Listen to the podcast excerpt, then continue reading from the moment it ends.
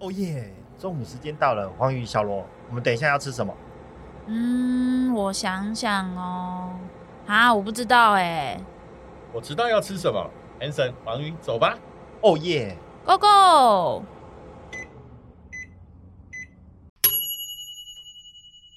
大家好，欢迎来到企业营养五四三，我是营养师黄鱼，我是管理顾问 Hanson，我是生命工程师小罗。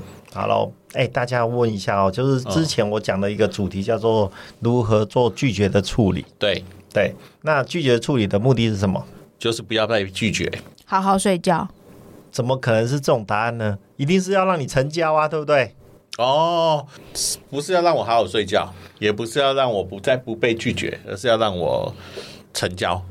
成交的目的，呃，成交的结果会让你好好睡觉。其实它是有因果关系的，有因果关系。对对对对对，就好像小罗之前呢，求婚的时候呢，一定要让他求求婚要成功，这就是成交的目的，对啊，对不对？是，对。所以呢，我就非常恭喜那个小罗这边，就是每次求婚的时候都一定会成功，就代表他成交的功力非常的厉害。这倒是的，我也只有一次经验。每次求婚是要求几次？话要好好说话哦，因为你现在挖的洞，等下他就会挖回来。哎，真的，对，会回去的哦。对啊。好好好，其实这一集呢，如成功的秘诀是，其实就是要教大家如何让你的成功在。它时机出现的时候，你能够精精准的掌握到。还有一个是说，当你觉得开始要做成交的的的动作的时候，你自己要如何用一些好的方式跟方法，让你自己的成交是水到渠成。然后还有一个是什么？手到擒来哦。嗯嗯。哦，对，那这样的话，你才不会让你自己有遗憾。的感觉对不对？好，嗯，好，不要留下遗憾。对对对对对，没错没错，我们每一每一集都会互相呼应。对，OK，好，那所以第一个部分就是我要教你们大家的，就是精准掌握成交的讯息跟它的时机点。好的部这个部分，所谓的精准掌握成交的讯息，有时候我们在跟人家在做销售的时候，或者是说我们在传递某种讯息，希望对方买单的时候，这时候我们都会希望说，哎，对，对方已经有一个呃传递一个讯息说，哎，我已经快要买单了。那这时候呢，如果说你接球，就是丢球与接球的的感觉，那这时候你如何去确认说对方确实是买单？这个方式，对，掏出钱吗？掏出钱，诶，掏出钱就已经是叫做成交了。哦，那如果好，今天你跟人家买东西，然后我问你说，我们在，我想说，我跟小罗来一个角色扮演好了。好，就是说，诶，你是店员，然后我是客，呃，顾客，顾客，那我就问你说，你现在有现货吗？有。哦，这就是比一个比较不好的回答。哦，那我该怎么做？你应该说说，诶，那你要我们立刻交货吗？差异是，差异是说，我已经认同说，我已经有现货了，有，而且我立马就是要把我的货拿出来给你了。哦，这有就有差异，有哦，不代表成交哦，嗯，但是我已经把货要拿出来给你了，那就是代表说我可以马上让你掏钱。我懂了，意思是说，如果刚刚我回答是有，那他还可以再想下一个是，我也没有要，我只是想知道你有没有。但是如果我刚刚回答的方式是有。那你要我现在交给你吗？意思就是你现在就要了吗？对，哦，我懂了，我懂了。对对对对，所以其实这个东西还有很多的练习的方式。那我下一个我就来问一下那个黄宇好了。好。对，如果说你去买衣服的时候呢，顾客问你说你有其他颜色，那你会回答什么？有啊，有其他颜色啊，总共有三个。哎，这时候呢，你的回答又差一个等级了。如果说你跟他回答的时候是说，哎，你是是不是直接想要看其他的颜色？我们这边都呃颜色的款式非常的齐全，这是不是又又是一种不同的的成交的感觉？等于说我认定你想要买，然后只不过你想要买的的颜色是不一样的而已。对，就是你想要选择其他颜色，所以我就直接拿，要依照你的需求直接拿其他颜色给你看。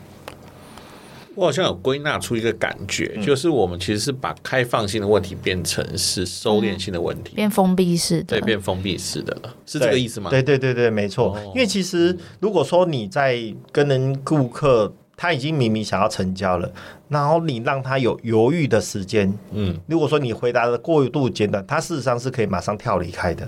如果说好，你对他的一个回答是直接是有可能去采取下一个成交的动作，这个成交的动作就是本来他只是回答问你说有没有颜色，但是你是直接要拿其他颜色给他，这就不一样喽。这个感觉就是说，哎，你我只要拿东西给他之后，他就立马会可能就会掏钱。那这就是所谓的把对顾客的回答变成是确认交易的模式。OK，哎、欸，但我其实最怕这种店员，所以我通常都不会问，很侵略的感觉。嗯，然后我又会觉得，就是他都已经这么辛苦了，就不好意思，所以我最后，所以我现在的方法就是，我干脆都不要问。我如果真的有确定想要买，我才会问，或是我干脆就去网络上买，我就不用跟人讲话了。对，但是这个东西就是。当现在目前，因为其实大家的销售数都已经在进步，所以呢，如果说你预期他会问用这样的问题问的时候，有时候店员最怕的就是问问半天，他不不想买，就浪费时间。那如果说像黄鱼这样的一个方式，也是。也是对销呃那个店员，他是一个好的一个互动模式，就是说，哎，我我我没有想买，但然后呢，所以我也不会去问。那这样的话，其实上是比较好的。但我觉得这个东西就就差在说，以前我们小时候都会有一种，就是女生都喜欢逛街，那逛街的同的同时，她并不一定要买，呃，就是随处看一看，这就是一种乐趣。但我不晓得这样的方式会不会变成是一种乐乐趣的抹杀。因为我个人是不爱逛街的啦，就是我如果有想要的，我就是决定好去那家店买好，我人都走了。我不太我不太喜欢逛，因为我会觉得逛一逛到最后就会想要的会越来越多。那但是有的时候我觉得会变成是冲动购物，所以我会宁可就是我就下好离手就离开，比较不会随便乱花钱这样。嗯。所以呢，这个部分就会变成说，我们在一些实际上面的掌握的时候，就会变成比较重要的部分。那第二个部分就是刚讲到的是说，我们在确认直接用话术的方式在确认客户的交易。那第二个部分就是说，诶，当顾客说他没钱的时候。其实这没钱的时候，就上一集我们有讲到过，说当他没有预算或者是没有呃没有钱的时候，我们就可以直接去讲。可是上一次的时候，我们并没有讲到说如何去做一些话术上的一个调整的部分。这边会教一些方式跟方法来告诉你说，诶，如果说超说他没有费用或没有钱的时候，或超出预算的时候，那这时候怎么办？那我们的回应的方式是说，诶，就假设说好，我今天呃价格超出我的预期，然后。小罗，你通常都会怎么问？三大猴子不是有演可以贷款？哦，贷款给他，哎，这也是这也是一招哎，你也是超出我的期待。对对对对，这个也是一种方法。因为前一阵子我们在开我们自己的那个例会的时候，不是有一些产品，它的它的产品。的那个费用非常高，那这时候呢，我们通常都会觉得说，啊，费用非常高，很难卖。现在也有个方式，就是你可以跟一些银行或者是一些合呃银行或者一些什么呃贷款机构合作，他会把你帮助你提供一个所谓的分级贷款。那这个分级贷款可以提供给消费者，如果他真的很想买，然后但但是因为。受限于金额太高，就像我最近想要买那个 Mac MacBook，然后呢，我会觉得说，哦，十几万我就一次拿出来，心很痛，所以我就想要分期付款，让自己的负担会比较轻一点。所以这样的一个方式也是可行的。所以如果说当他没钱，那如果说他他没钱的原因是因为跟预算有差异的话，事实上透过分期付款或者是透过一些差异的部分，我们可以想办法让他折扣。那有些人没钱是因为他觉得。他买了这个东西跟他的预算差有差异的时候，很多人都会还会用我多送你什么样的东西，让你会觉得说，哎，这感觉上就不会呃在 CP 值上面会比较高一点，因为我买了 A 又加上 B，然后等于原来的的价格的时候，这时候他会觉得，哎，我很划算哦，这时候就不会跟预算就没关系了。这我很有感觉，嗯，因为其实呃常常都会有买杯子送酒的这种状况，我都觉得超值哎。买杯子送酒，那就跟那个买印表机哎，买买那个印表机的墨水送印表机的感觉是一样的。对对对，就是很多我呃很多的那种卖场或者是超商，他都会讲说，比如说你买四瓶或六瓶啤酒啊，然后他就会有一个杯子啊。但事实上，他的那个是话术啊，因为他根本我们要的是杯子，结果他送我超值的酒，欸，哎，哎，我觉得这还蛮不错，哎，真的，哎，在哪里啊？我怎么没遇到过这种卖场？其实现在就有哦，现在就有真的。OK OK，好，因为因为其实我发现这件事情没预算的情境也会应用在，例如说我们呃刚提到印表机，那我为什么会这么有感的原因，是因为。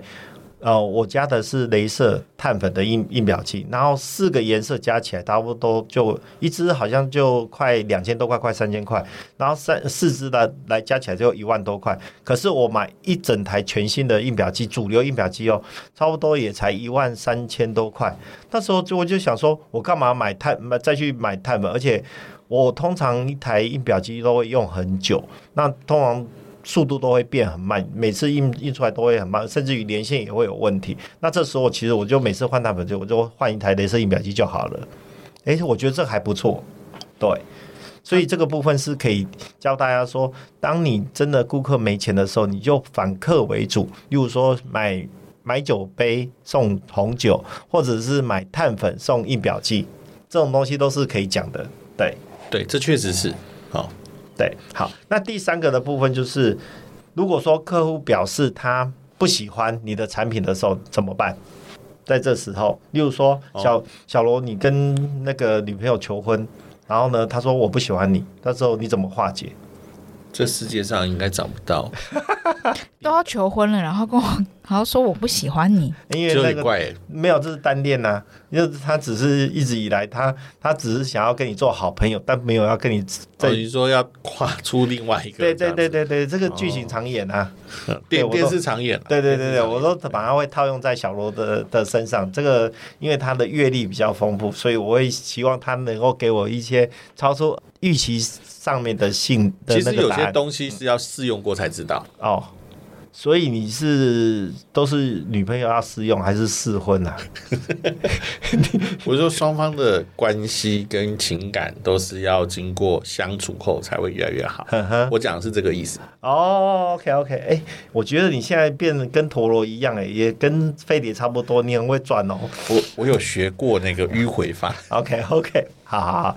那其实，在成交的过程中，因为我们要促成促成成交的。的方式就是要让它有个结果，所以当你说哎、你不喜欢的话，我们会造成一个类似像饥饿行销一样的的方式。那如果说你不喜欢，我只好把这个机会让给一个呃出价更高的买家喽之类的的方式。所以呢，用。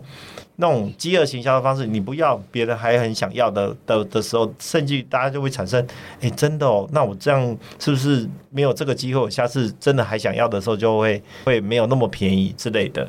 那这个东通常都会也会发生在假设说哈，你说你没有需要了，如果说好，今天你没有需要的时候，我现在目前发现说，当你说不需要的时候，你还有个方式可以促成销售，你知道是哪一种方式？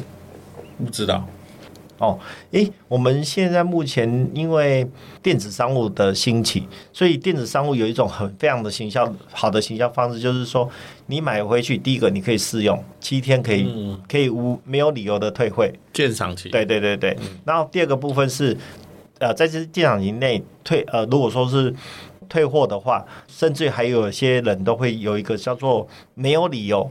你只要是觉认为你就是不喜欢没有需要的话，你都还是可以退。那这样这个东西也变成是一个行销的的一个手法跟手段的部分。像那个好事多，对，他就没有要求你要理由。对，嗯，我觉得好市多这个这件事情会让人家觉得在他那边买东西非常的放心，因为放心不用考虑到退费的麻烦事，所以呢，你就会。变得比较容易去在那边去去买东西，尤其像我最近在诶虾皮有一次我买了一个什么桌子，然后我就说，因为它的感觉上有点瑕疵，他连那个那个瑕疵品都不要不要我退回去，本来他要说要收回去，他直接寄一个新的给我，然后原来的东西就留在我留在我这边，变成我有两套。对，我有遇过，你有遇过？通常是大陆来的产品。哎，对对对对对，没错。哦，对啊，因为他没办法寄回去。对，那个成本太高，干脆就送你一个新的。我有遇过类似像这样子的。哦对，然后你刚刚有提到一个那个，呃，就是限量产品的的东西，嗯、然后其实它要配合情境的因素，这个限量产品的效果会加倍。嗯，哦就好像，呃，大家如果去过像那个在呃直销行销的这种场合上，它就会有很多的旁，你看到旁边都成交了，你就想说我不成交是不是就就没了这个机会，走出这个店就没这个机会？好像这个是很常见到的。嗯、那另外一个你也会在哪里见到呢？你在夜市也见得到哦。哦，夜市有一些那种销售商品，有没有？就是那个这个要多少？一百不用，五十不用，十元不用，送你就好了。类似像这种东西，你会发现哈，在那个现场也会有一些旁边来帮忙的人，好，他就会成交给你看。哦，对，以前我有非常喜欢一个叫做夜市叫卖哥，嗯，对，我觉得他超超有名的，他很会讲，很会讲，而且他每次好像都是，我记得电视台有去采访他，然后他都是好像是下午的时候才去批货，然后到晚上差不多呃九点十点他就卖完了，对，超厉害。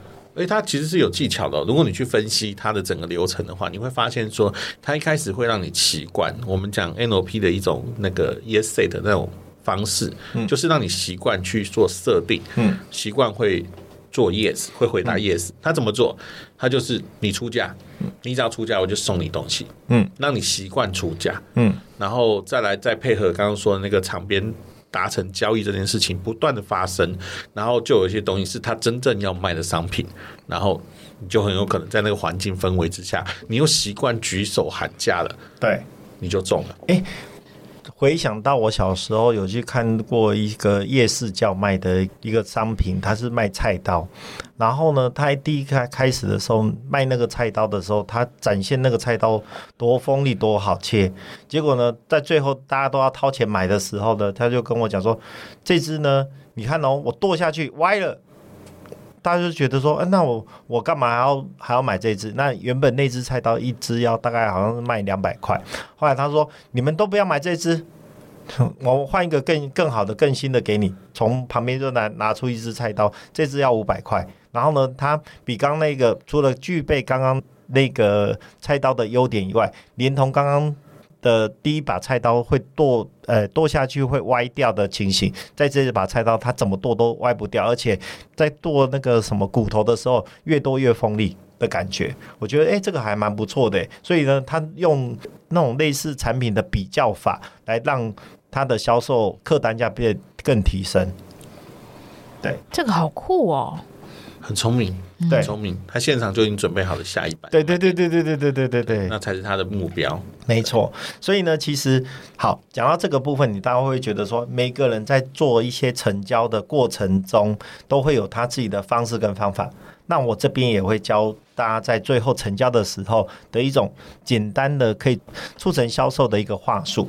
那这个话术有大概有十种。那我先预告一下，呃，这十种话术呢，里面有五个会是需要大家针对我们的节目有所赞助，然后我们就会依照你们的留言跟方式跟方法，然后再提供给你。好，我想问一下的两位，在你们过去如果说有机会做销售的时候，什么时候会是最揪心？那我这边。有四个情景，然后麻烦大家选一下。第一个就是你在开发新客户的时候，你开发不了，这是第一个。那第二个部分是你的老客户留不住。好，第三个是你的客户指引你的产品的部分或者是服务的时候。第四个就是说我明明跟他聊得很顺哦，然后呢，可是呢，客户就是没有想要跟你成交的意愿。那这时候怎么办？那这这这四个的部分是哪一个？对于你来讲的时候，是觉得说最最让你觉得有失落感？我觉得是第二个。第二个，我不喜欢老朋友离我而去。哦，留不住的时候。对，那黄鱼呢？我是第四个。第四个。会觉得付出了这么多努力，怎么都没有收到回报，太伤我的心了。哦、对，其实刚小罗跟黄鱼讲的部分都是，呃，这四个里面算是比例比较高的。然后，但是呢，第四个是比第二个还高一点点。就是说，你在跟他聊的很有共鸣感，甚至于还会起鸡皮疙瘩的时候，却却没有办法下单。这个是觉得说，到底我做错哪，我做错了什么事情，然后我发生了什么问题，为什么就是没有办法下单？对，所以呢，这个部分就会变成是我们在做销售的时候，其实我们因为没有应用到我十种话术里面的的某一个话术，才没办法成交。那这时候我就要教大家如何让你的销售不会揪心。好。那第一个部分就是直接要求法。那小罗，什么是直接要求法？就是跟他说，你就买了就对了。嗯，你 是这个意思吗？对，差不多。对对对对对。其实你买了就对了这件事情来讲的话，就是一个非常必要的一个销售技巧。我跟你讲，我遇到过一个销售人员，他每次其实已经。几乎讲到要成交，但是他最后一个部分就是，哎，那你要不要那个？现在我帮你做一下做一下买单的动作，或者是说我帮你去结一下账，他讲不出来，所以就很妙哦。明明都已经快要成交了，他却没有办法把他的那个呃最后这个只是付钱的动作完成掉。那其实还好诶，因为你知道吗？在棒球的世界里面，他们是有设定不同角色的。有一种角色就叫 closer，嗯，就是负责把这一局扛救掉的。嗯、那当压力大或前面没有做好表现的时候，closer 就出来，然后把这个处理掉。所以是有人很专业收单的啊。我觉得如果他不擅长，或许就找一个很会讲这个，比如说就把小罗叫出来说：“你现在买就对了。”嗯。哦，对对对对，这也是一种方式。所以有时候呢，我们太过迂回，其实也会造成我们的客户没办法接单。好，嗯、那第二个部分就是二选一。你知道二选一这种方法呢，也通常应用在对老板的管理。你知道为什么？为什么？不知道。因为老板最讨厌选择。哦，老板最讨厌选择。就你不要给我那么多选项嘛。哦，对对对对，还有一个是说，老板也最喜欢、最讨厌人家命令他。明明我就是老板，你干嘛命令我？那什么时候就会形成所谓的命令的感觉？你只有一个选择。对，所以呢，我通常都会要求我的底下的人，或者是说我教我的同事，你在跟老板讲话的时候，你一定要给他选择题，而且选择题不能太多，太多也不行，太少也不行，一定要刚好两个。对，所以可能是选项一。然后跟选项二就是选一，对对对对，而且这两个答案都是你要的。一个是好，我觉得我比我觉得 A 的答案一定是最符合我心里面所想的结果。可是呢，我会故意做一个比较烂的 B，但是这个烂的 B 也不会让我自己的结果太难看，所以我就是二选一的方式。同样应用到销售的部分，一样有这样的一个妙用。所以呢，你要给客户选择说，哎，你买了 A 呢，我就送你一个。呃，也 A 买了 A，然后这个是费用虽然比较高，但是我送你的赠品会高出于你所超出来的费用。然后买了 B 呢，我是虽然费用费用比较少，但是我还是会送你。但是这送的东西，例如说什么呃水槽的滤网啊那种东西，我可能花个五块钱就可以买得到的东西。所以呢，在给客户的的选择上面，一样有二选一的方式来去做做选择。那第三个呢，有没有大家有没有什么觉得说，诶，第三个应该是什么？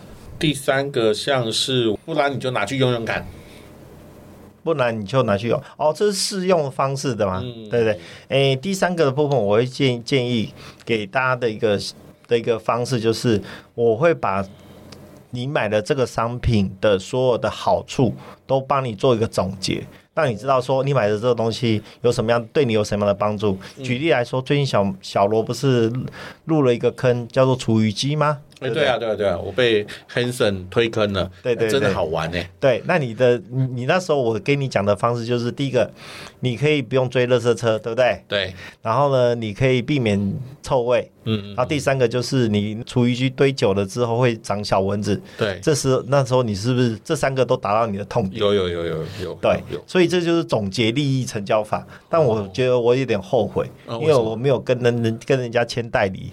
不然的话，我卖给你，我还可以抽成。真的是，还会有其他需求啊。还有其他需求哦，可以可以可以可以，例如我们可以去买买买其他的东西，像我最近要要想要入坑的是洗碗机，哎、欸，我也想入坑这个，那你先代理完，哦、然后你再告诉我。好好好，这没问题，这没问题。哎、欸，那黄姨有没有想要入坑的东西？最近没有，目前没有。哦，目前没有。OK OK，好好好。那再接下来一个部分就是说，这刚刚讲的是总结利益法嘛，我也成功让小罗入坑了厨余机这个坑成功案例。好，嗯、那另外一个。部分就是优惠成交法，那什么叫优惠成交法？有分成两种，给你优惠价格啊。对啊，优惠价格是打折嘛，对不对？对。但是现在目前有个进阶版，通常不会要打折。然后我是用，呃，把打折的那个那个区块变成是一个，呃，变成是用赠品的方式。哦，对。我维持我的客单价，但我给你其他的赠品来维持我的客单价.甚至于我会把说你多买了什么东西，我会给你多少的的赠品的部分。就刚刚有讲到的的一个方式，就是有点像是我把我的优惠的部分，然后。让你可以去做，呃，让我可以跟你促成这笔单单子。但打折的部分还有另外一种方式，有点是你买了 A 再加上 B，那就是红配绿的方式，然后也可以变成是一个成交的方式。我觉得这个还不错。对，嗯、所以现在目前之前不是屈臣氏有什么红标配绿标的方式，还有一个是加一元多一件。哎，对，加一元多一件。还有最近 Seven 很贱。饮料嘛，对，吼、哦啊，每次买饮料都说你买两罐打打八折，买三罐打七折，我每次都买到三罐。这个真的是销售的话术哎，对，因为其实根本就不需要喝到这么多，他会用这个折扣让你觉得好像很便宜，但是其实你付出的钱就是买了两罐。而且你有些 YouTube 还是谁有去算过，不一定比较便宜哦。对，不一定比较便宜。对，对对没错。所以其实像我现在买咖啡，我只买买一个，就是买一送一的，我才会去买。啊，不然都是买二送一的啦，打七折，其实算一算都是一模一样。对，那只是话术不一样而已。我现在我现在都是会，比如说像咖啡，我是一定会常喝那种，我就会大量出，然后那个平均下来一杯的价钱是真的就会比较便宜。嗯、那其他只要他那个话术是跟我讲说啊，现在有什么两件六五几折啊，那个我都不用，因为我就只要喝这一罐，我也我我完全不会想到我下一次要再喝这一罐是什么时候，所以我就不会那个那这一招对我已经没有用了。对，所以呢，其实，在优惠。哎、我们其实因为都是被骗骗多骗久了，所以就会知道说这些优惠哪些是真正真正有效，有有有哪些是真正没效。但是对于不常买的人，其实这一招都还是有效。就是说我给你多少优惠，然后就可以促成销售。这对于对部分的的的买家。它还是有效的部分。好，那再就是第五个，就是预期管理法。什么叫做预期管理法？有点像是说，好，我今天去买了一个东西，然后我明明预期它可能它是本本可能是一个缺点。所谓的缺点，有点像说我买了这个东西之后，我可能会耗电。好了，因为我们现在目前不是冷气都会有一级一级能效、二级能效、三级能效。嗯，那我明明我的东西是属于二级能效。那这时候呢，人家会有些人会在意嘛，说：“哎，你这个是二级能效嘞。”然后呢，那通常小罗如果说以你来讲，你已经预期你可能有有人会这样呃问你的质疑的时候，你会怎么办？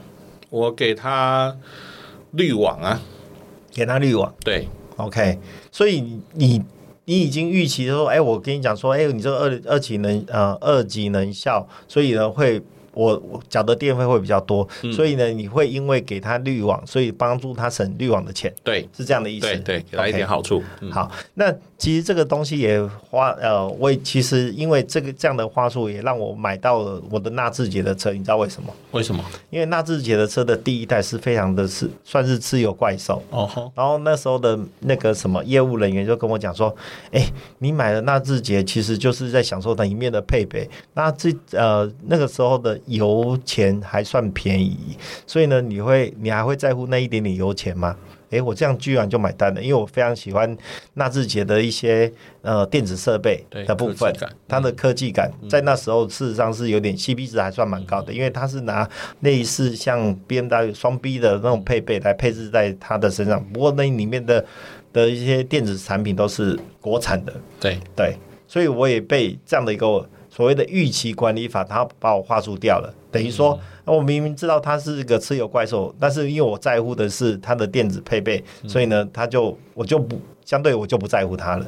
OK，对，这也是一种预期管理法的话术，这也蛮符合之前 Hanson 跟我们分享的那个拒绝的那个方式。你要知道对方到底拒绝你的。真实原因是什么？从从倾听开始嘛，对不对？对对对对，没错没错。好，那讲到这边呢，就是前面五项的那种，就是所谓的那个成交的话术的部分。嗯、那接下来要要讲的另外五个，那就希望各位听众呢，能够给我们一些小小的鼓励，然后我们会依照那你们鼓励的方式，然后留下你的你的联络方式，我们会再把另外五项的成交的话术，然后。